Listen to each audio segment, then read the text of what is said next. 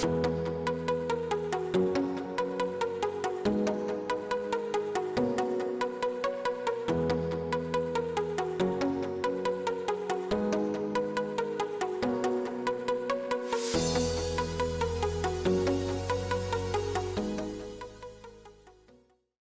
tal amigos? Bienvenidos a Contexto, su podcast de Teología Simple. Y hoy estamos otra vez. Como siempre. Aquí con Mike. ¿Qué tal Mike? Bien, bien.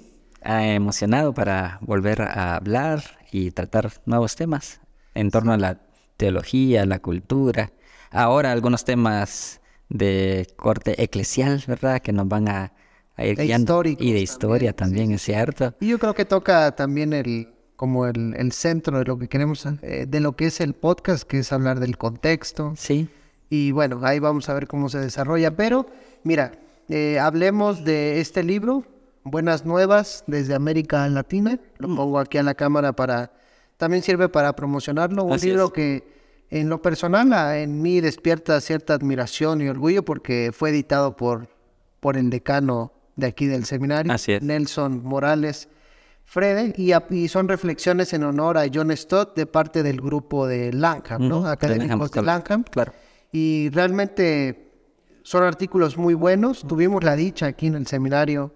eh, ¿Tú estuviste? Sí, Sí, en las conferencias. Sí. Tuvimos la dicha de tener las conferencias que son como, fueron como la premisa Mm. de lo que iba a salir en el libro. Y yo creo que escuchamos casi todas, si no me equivoco. Quizá faltaron dos, tres este, académicos que no vinieron, pero de ahí escuchamos eh, casi todas. Así que amigos, les recomendamos que puedan conseguir el libro. Las buenas nuevas desde América Latina está en Kindle y si no, eh, en físico, yo creo que pueden escribir al seminario y, de Y- alguna manera los contactamos. Exactamente, y en las librerías de Latinoamérica pueden buscarlo. Quien distribuya Ediciones Puma, ahí van a encontrar ese libro, ¿verdad? ¿Y qué te parece si hablamos de, del primer artículo que es de Daniel Salinas, un, eh, si no me equivoco? Lo voy a leer porque si no, no voy a decir que es de otra... Es colombiano, eh, PhD en Teología eh, e, Histo- e Teología Histórica de Trinity International University y trata sobre la reforma, aunque realmente hay artículos muy buenos aquí. Hay uno que deberíamos de tocar, o bueno, te propongo. Sí, sí, es sí. el de la interpretación de la mujer calle en la congregación. Ese está muy bueno. Ese estaría y también supongo que nuestros amigos también están interesados en, en poder dialogar acerca de ese tema, porque frecuentemente salen las discusiones de iglesia. Y de hecho lo podemos dejar así como en los comentarios si Sí. les interesa que toquemos Exacto. ese capítulo de, por ejemplo, la mujer que hay en la congregación o imágenes de Dios en- desde América Latina. Sí, podemos hacerlo. Lo, lo podemos hacer, pero bueno, si quieres, empecemos con este primer eh, capítulo que se llama Cavilaciones desordenadas de historia de Daniel Salinas. Sí. Bueno, el artículo trata acerca de quizás un recorrido histórico acerca de cómo la reforma ha impactado a América Latina, pero esto se da en un marco, un contexto especial, digamos. Esta es una respuesta ante algunas voces que dicen, por ejemplo, que a América Latina nunca llegó la reforma, ¿verdad? ¿Y cuál es la respuesta de ello? Bueno, que América Latina necesita ser reevangelizada porque nunca ha llegado el evangelio hacia nuestras tierras. Hay algunas voces por ahí, creo yo, minoritarias, pero que tienen mucho ruido, eh, que predican este tipo de cosas y hay mucha gente que también les cree este tipo de cosas. Entonces, el artículo es quizás una respuesta ante estas ideas. Es que lo que dijiste, hacen mucho ruido porque, bueno, tienen gran impacto mediático. Sí, manejan muy bien sus redes sociales. manejan bien las redes sociales y luego el problema a veces de estos artículos es que son se quedan Se quedan en el papel. eh, se quedan en papel o se quedan en revistas muy académicas y por eso queremos dar a conocer este libro para dar como el contrapeso a esas interpretaciones, sobre todo que se dieron en el 2017, Sí. que fue cuando se cumplieron los 500 años de la reforma, aunque cada noviembre eh, Se vuelve a Perdón, cada recordar. octubre Sí. se, se vuelve a recordar, se vuelve a reflexionar, se vuelve a decir que necesita una bu- nueva reforma, Mm, sí. que si somos so fieles a Lutero, que si somos fieles a...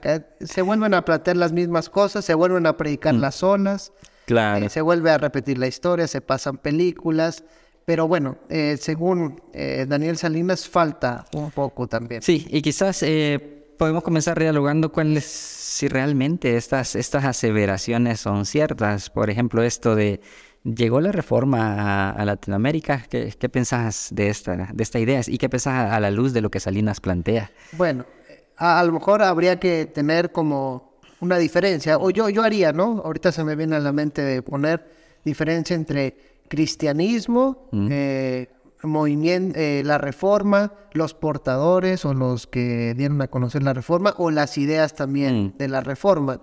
Porque cristianismo, y ahí va el evangelio, eh, llega desde que, desde que llegan los primeros mm. misioneros, que es parte del argumento que, que estas voces quieren decir de que en el catolicismo todo fue oscuro, ahí nadie conocía la gracia de Dios, dando a entender que en el catolicismo no se predica la gracia de Dios. Que son caricaturas que frecuentemente salen muy a menudo en el mundo evangélico, pero que deberíamos nosotros ya irnos las quitando un poco. Sí, entrar más en diálogo realmente con la teología católica, a lo mejor también académica, de peso, del magisterio. Así es, más allá de lo que se vive no solo en lo popular. En lo popular, exactamente. Y bueno, yo creo que hay que rescatar sobre todo esa primera evangelización, lo que le llaman la evangelización fundante, es de los dominicos. Justo González, en su libro de historia de, la iglesia, creo que él plantea que antes de que vinieran las personas, estos católicos, también en España habían movimientos reformistas que de alguna u otra manera también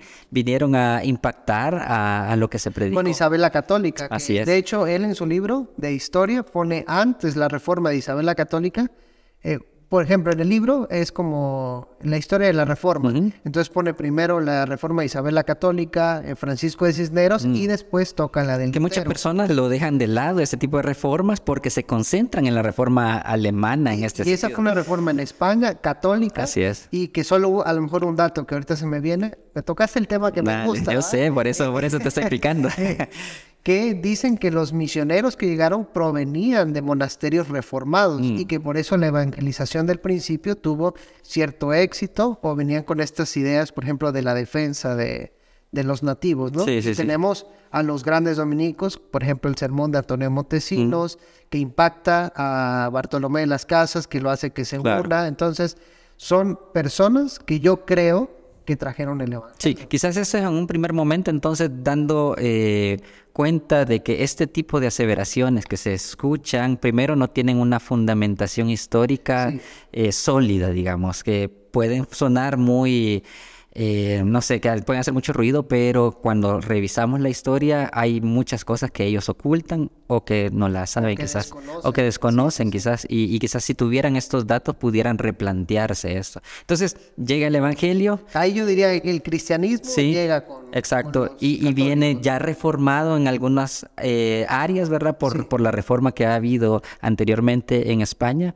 pero también llegan ideas protestantes. Claro, y bueno, llegan las ideas, eh, algunas no, no, no progresan, vamos a decirlo así, eh, hasta más o menos que llegan los protestantes. en el, algo que cabe aclarar, que a lo mejor los que nos escuchan no, a lo mejor no, no les interesa o no, no es de su, este, no, no han tenido contacto, pero Daniel Salinas maneja como sinónimo protestante, evangélico, mm, eh, bueno, esas dos, porque a veces se suele hacer una diferencia entre protestante evangélico, pero Daniel Salinas no, no la maneja.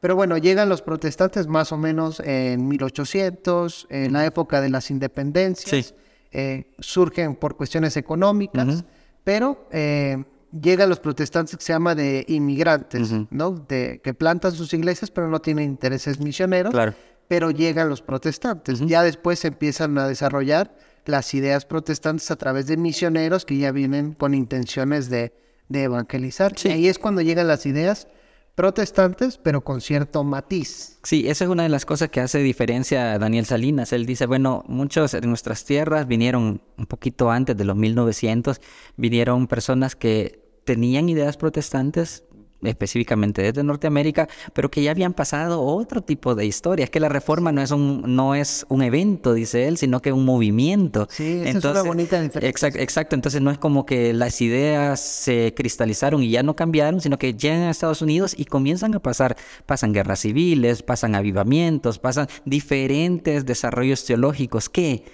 al juntarse todos y al traer esos movimientos para acá, traen un movimiento que nace de la reforma, pero no es exactamente como el que se desarrolló en el ambiente reformado, que me parece lo más natural. Porque, el, porque la historia, el, ¿no? el progreso, la depuración de ideas, Exactamente. la corrección de ideas. No, no, no podemos seguir manteniendo las mismas ideas del siglo XVI en otro contexto, en, en, otra época, etcétera, ¿verdad? Entonces ya traen esas ideas, pero claro, bajo una, un contexto diferente. Eso es importante porque son cuatro siglos que han pasado del siglo XVI a, bueno, al siglo XIX, eh, después XX obviamente no nos va a llegar la reforma, porque algunos dicen, no, es que queremos la reforma en pura, en su esencia, como la había practicado Martín Lutero.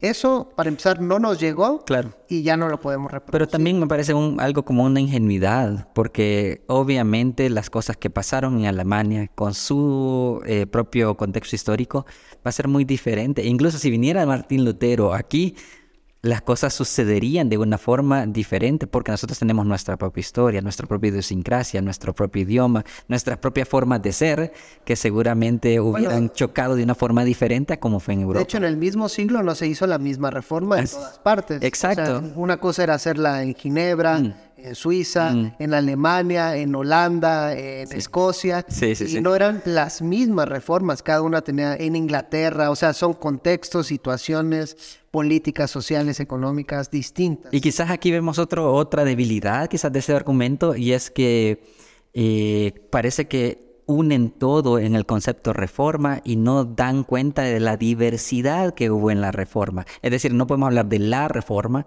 sino que de las reformas. Sí, ese es un concepto que tú vas, lo recalcas. Exactamente, y entonces cuando dicen, bueno, es que no llegó la reforma, bueno, ¿cuál reforma?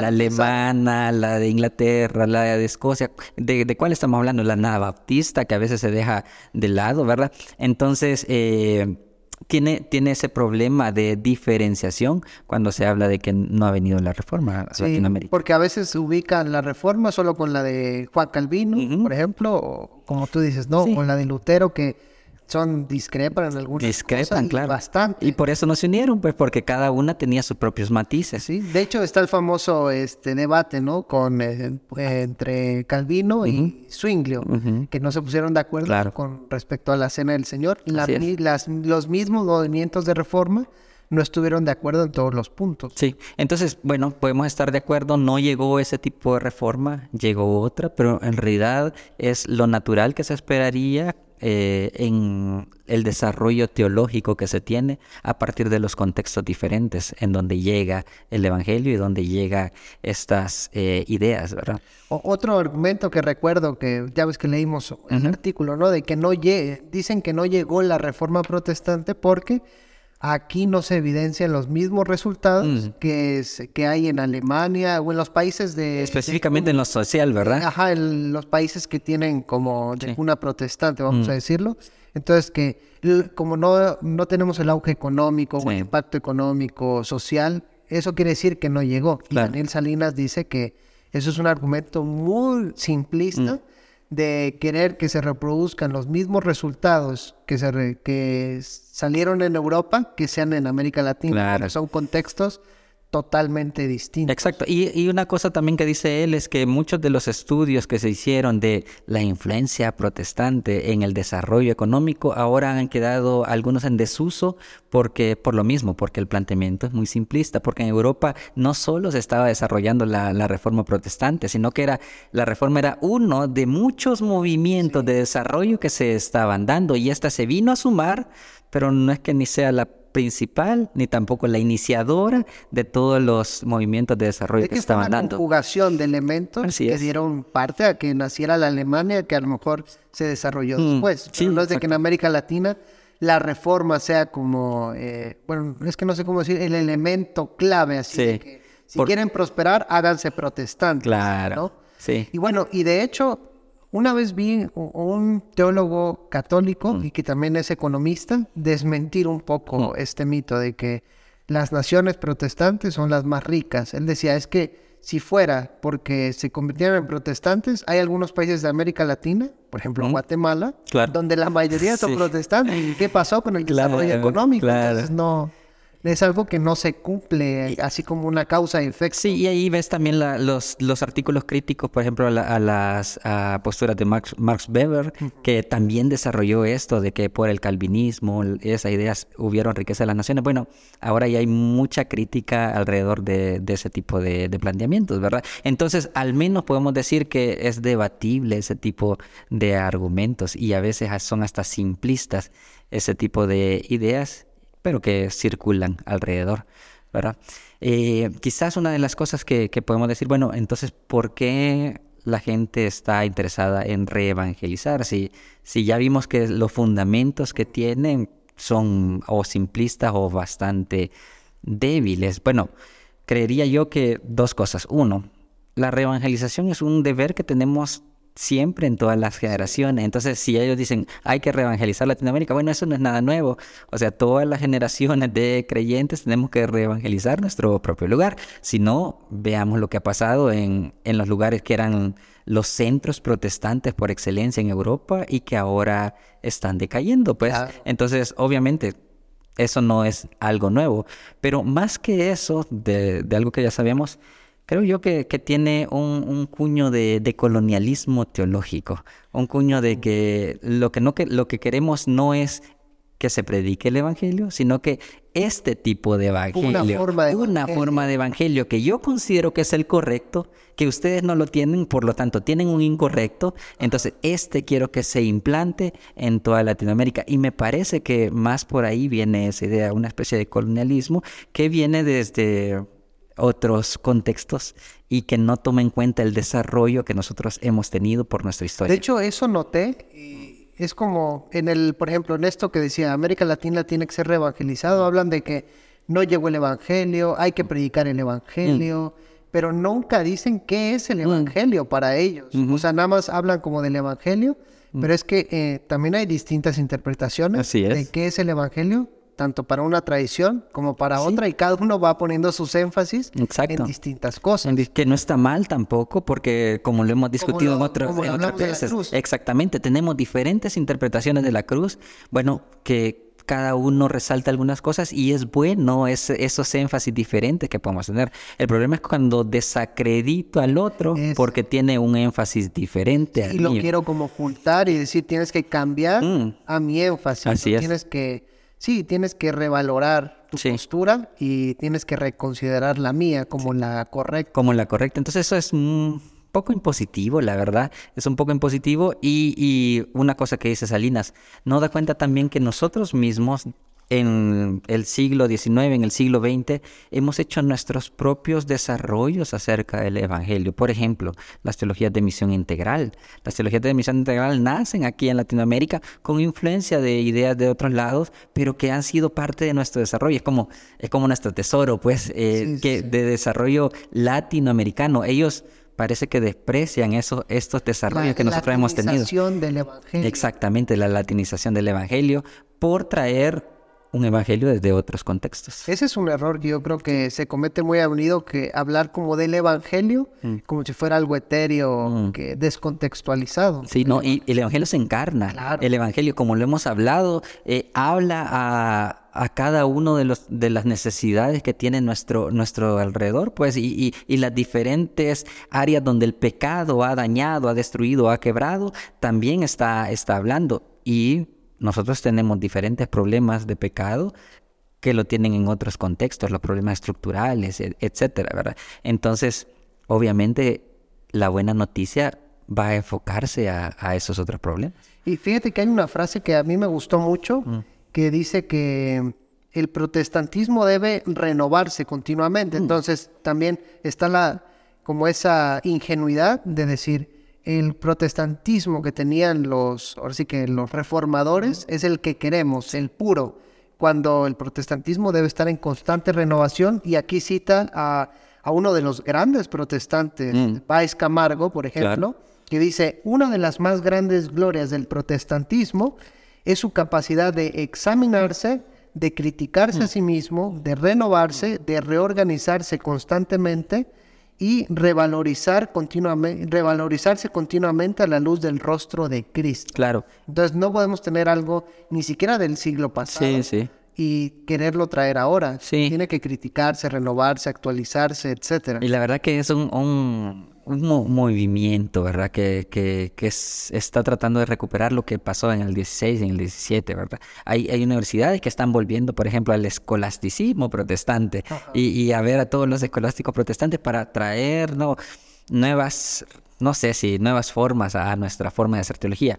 Yo creo que es bonito el, el ejercicio, ¿verdad? De revisarlos, de volver a rescatar ciertas cosas Claro. sin perder de vista de que la teología tiene que avanzar, de que el Evangelio y sus aplicaciones tienen que irse expandiendo, de que nuestro quehacer teológico no quedó clausurado en el siglo XVI y XVII, sino que todos tenemos la tarea de seguirlo avanzando. Y ahorita que, que cité a Vais Camargo, también una eh, falta de que yo le veo a estas interpretaciones es de que no, bueno, ya hablamos, de que desconocen la historia y no valoran a aquellos que han progresado, a aquellos que hicieron progresar la teología en América Latina y es como, ok, llegó, llegaron los protestantes, trajeron ciertas cosas, pero no progresaron y ahorita nosotros nos toca llevar a cabo la reforma.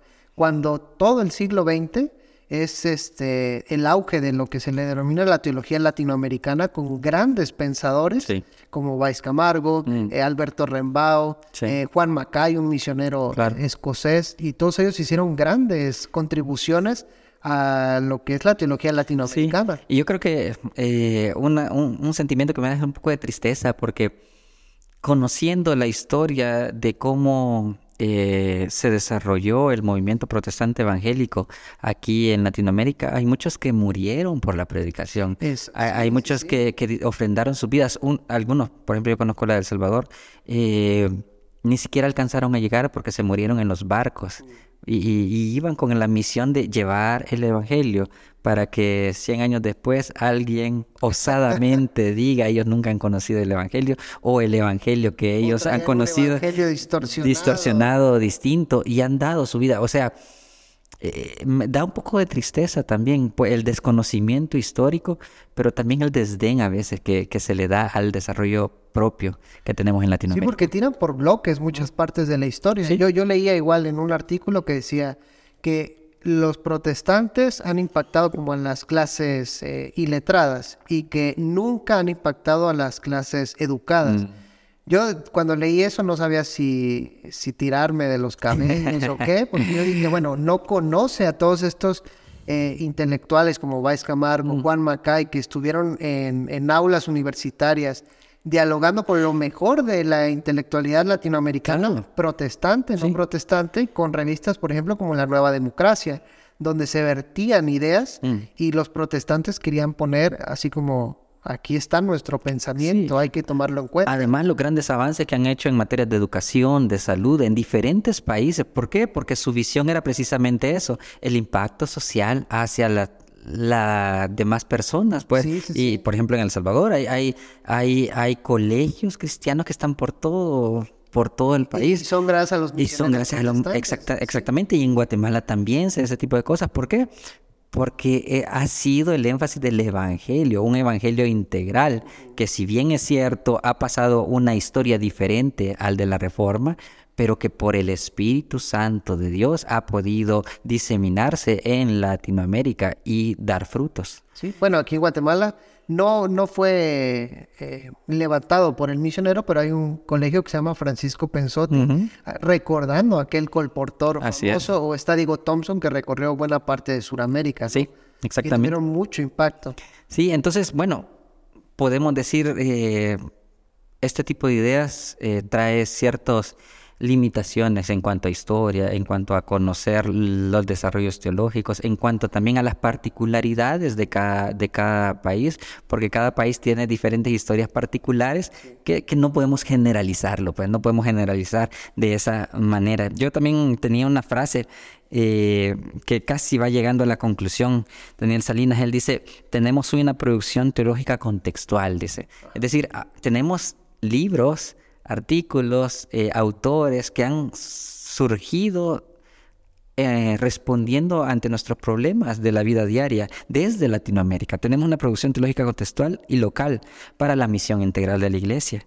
No necesitamos, dice él, que los hermanos norteños, sin dudar sus buenas intenciones, lleguen en el siglo XXI con una versión preenvasada de lo que ellos consideran debe ser el Evangelio que América Latina necesita hoy. Esto, además de irrespetuoso de nuestra teología latinoamericana, es querer mantener la dependencia teológica, ideológica y eclesiástica que tanto daño ha hecho a la presencia evangélica en nuestro continente americano. Yo creo que Salinas es bastante claro y contundente, sí, es contundente en lo que en lo que está pensando, pero me parece que, que da, da en el punto. Al final estos evangelios que nos traen son preenvasados en otro lado son pensados en otro lado, eh, están diseñados bajo una ideología y una cultura diferente, están pensados, incluso los movimientos están pensados eh, a partir de condicionamientos sociales desde, desde un contexto extraño y ajeno a nosotros. Y claro, pueden venir, pueden tener su espacio aquí en Latinoamérica, pero deberían también conocer lo que se ha desarrollado desde Latinoamérica. Y bueno, y luego, eso, a veces eso pasa con las iglesias porque, bueno, la, formación a lo mejor, pero es increíble de que incluso estudiantes de seminario que pasaron por clases de teología, se supone que vieron método teológico, no, no sepan discernir a veces como la metodología que hay detrás y cuáles son las debilidades, por ejemplo, con lo contextual, eh, con las herramientas que se están ocupando y ahí pues solo son receptores de este tipo de, de ideas. De ideas, sí, pero también es un reto para que pastores, líderes y, maestros puedan educar de buena manera a sus congregaciones para que no se dejen llevar por este tipo de ideas, para que no se dejen impresionar también, porque realmente hay personas que están muy apasionadas por lo que Dios quiere y cuando oyen este tipo de mensajes se preocupan. ¿Será que no tenemos el Evangelio? ¿Será que lo que creemos es, está distorsionado? ¿Será que un montón de cosas? ¿Será que no tenemos historia? ¿verdad? ¿Será que tenemos que rescatar desde el siglo XVI? Bueno, debemos de seguir reflexionando, seguir enseñando y seguir hablando como Daniel de bueno, tú, tú has dado clases de esto, pero se desprecia buena parte del sector, por ejemplo, pentecostal, que es la mayoría de cristianos, y se les tacha como tienen un mensaje distorsionado o luego confunden pentecostalismo con neopentecostalismo. Con neopentecostalismo porque dicen la teología de la prosperidad que hay en las iglesias pentecostales. Eso es una grave. Oh, sí, es un desconocimiento. Es una caricatura quizás y quizás podemos terminar con esto. Bueno, necesita una nueva reforma América Latina que alguien me, me la planteó. Y bueno, yo voy a dar mi, mi, mi, opinión y después quizás la tuya. Una cosa que yo les dije, bueno, es que nosotros ya tuvimos reformas.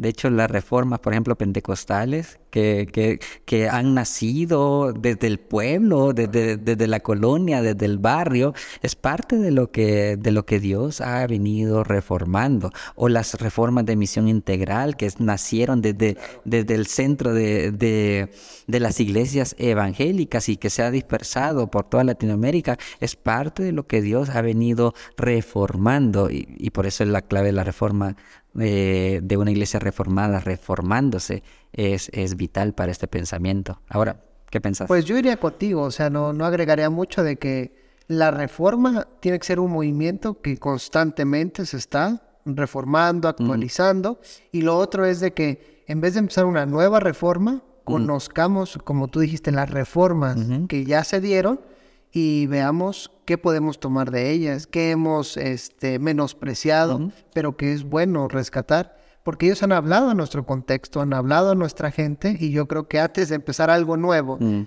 con elementos eh, externos y foráneos, mejor volteemos a ver a lo nuestro y rescatemos aquellos elementos que pueden servir para nuestra iglesia y nuestra gente. Creo que con eso podemos concluir esa idea. Sí, pues bueno, gracias por habernos escuchado, por su paciencia y esperamos verlos en otro podcast más de Teología Simple.